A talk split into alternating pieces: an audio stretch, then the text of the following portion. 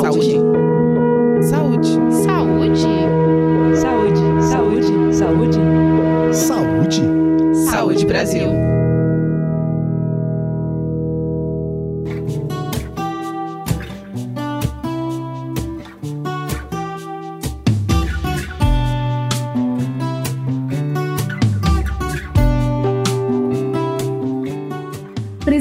Presente em nove de cada dez eventos sociais, o cigarro eletrônico é quase unânime entre os jovens. Inúmeros sabores, aromas e até mesmo uma fumaça que não incomoda são os principais atrativos. E foi assim que o cigarro eletrônico ganhou espaço entre as pessoas, especialmente pela ideia distorcida de que não possui todas as substâncias tóxicas que o cigarro comum tem. Mas essa apresentação, que parece inofensiva, esconde alguns perigos. Para falar sobre esse assunto, hoje a gente conversa com a Nancilene Mello, que é médica pneumologista atuante no Distrito Federal. Seja bem-vinda ao podcast do Saúde Brasil, Nancilene.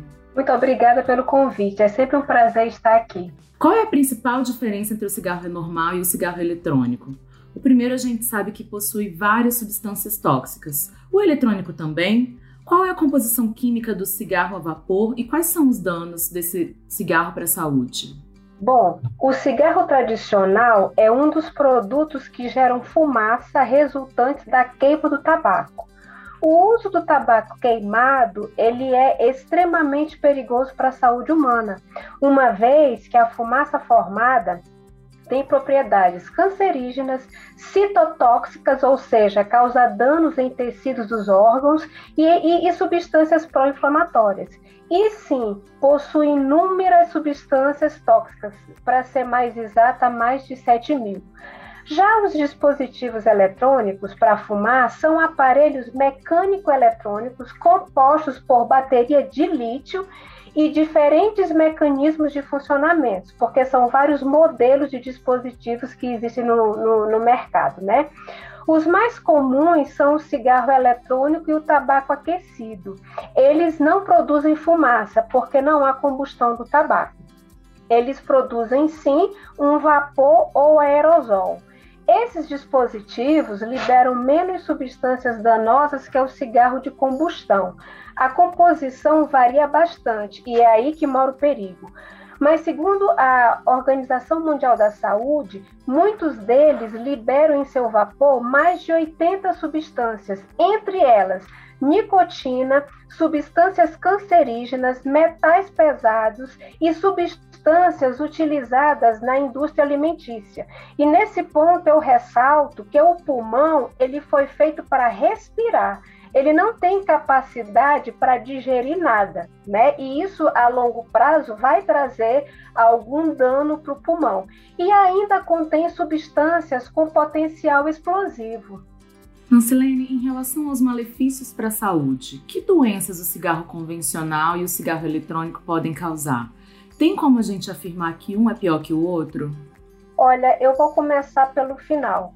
Eu diria que são produtos diferentes capazes de causar danos à saúde. Eu não posso dizer que um é melhor ou pior que o outro. Nenhuma outra substância é capaz de causar tantos malefícios ao ser humano quanto o tabaco. O próprio tabagismo, por causar dependência devido à ação da nicotina, já é considerado uma doença sistêmica, né, que acomete todo o organismo. Logo, inúmeras doenças são relacionadas a esse consumo, quais sejam doenças pulmonares, doenças cardiovasculares, doenças cerebrovasculares, doenças do trato digestivo, doenças orogengivais, doenças psiquiátricas, além de diversos tipos de cânceres, principalmente os, os cânceres do trato respiratório.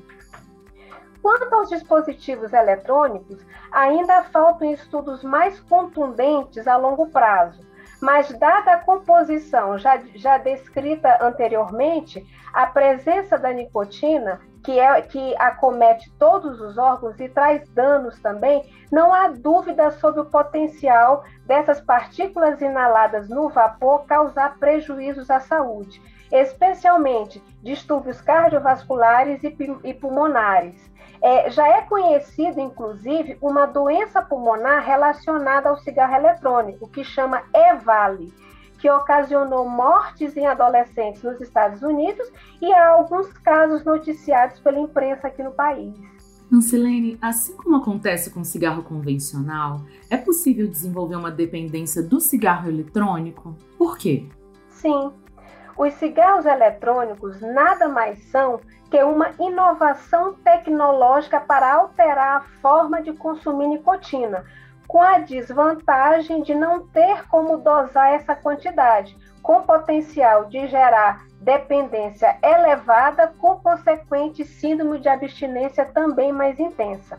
A gente não pode esquecer que é a nicotina que leva à dependência, tanto do uso do cigarro convencional quanto dos dispositivos eletrônicos. E mais, está aumentando o risco da dependência dual, ou seja, o uso simultâneo de cigarros de combustão com o uso dos dispositivos eletrônicos, o que vai aumentar os danos para o organismo. A venda dos cigarros eletrônicos é proibida pela Anvisa. Além disso, todos os tipos de dispositivos eletrônicos para fumar são proibidos no Brasil. Sendo assim, por que, ainda é tão comum encontrar esses cigarros eletrônicos nos eventos? Bom, a meu ver, porque é proibida a venda e não o consumo. Lamentavelmente, a venda de produtos ilegais é uma realidade. Se compra pela internet sem muitas dificuldades e até em tabacarias também. Infelizmente, a, a, velocidade da oferta desses produtos no mercado não é acompanhada pelos me mecanismos de fiscalização que são muito carentes de recursos. Nancelene, além do lado recreativo, tem muitas pessoas que usam cigarro eletrônico para tratar a dependência da nicotina. Tem alguma evidência que comprove os benefícios do cigarro eletrônico para tratar essa questão do tabagismo?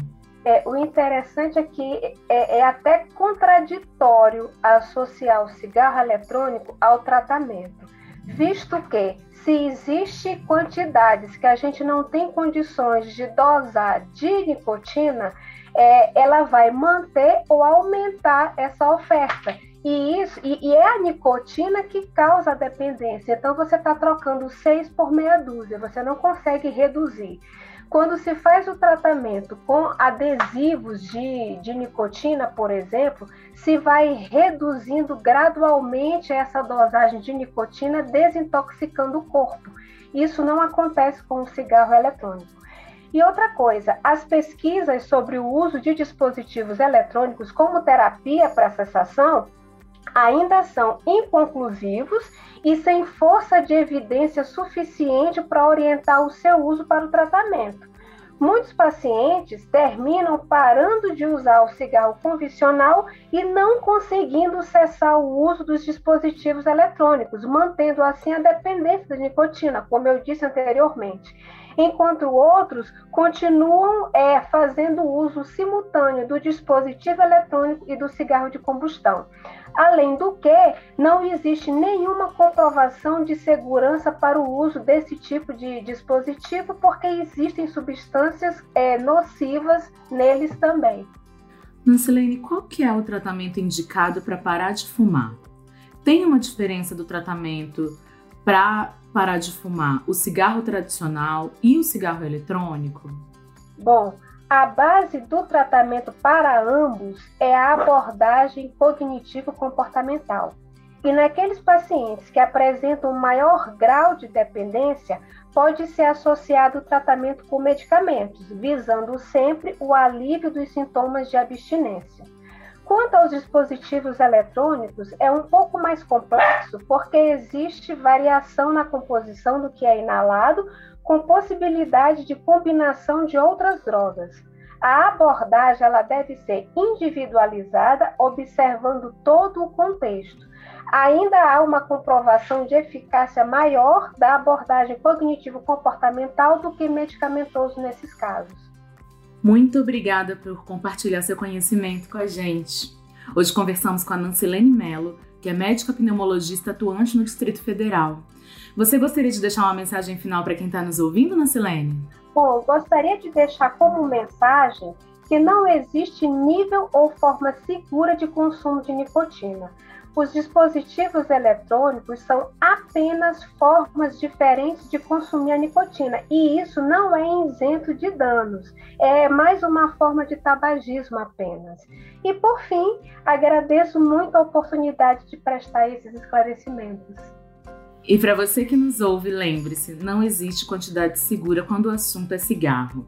Mesmo os eletrônicos podem oferecer riscos à saúde. E para saber mais sobre como ter uma vida mais saudável, acesse saúde.gov.br barra Saúde Brasil. A gente se encontra no próximo episódio do podcast Saúde Brasil.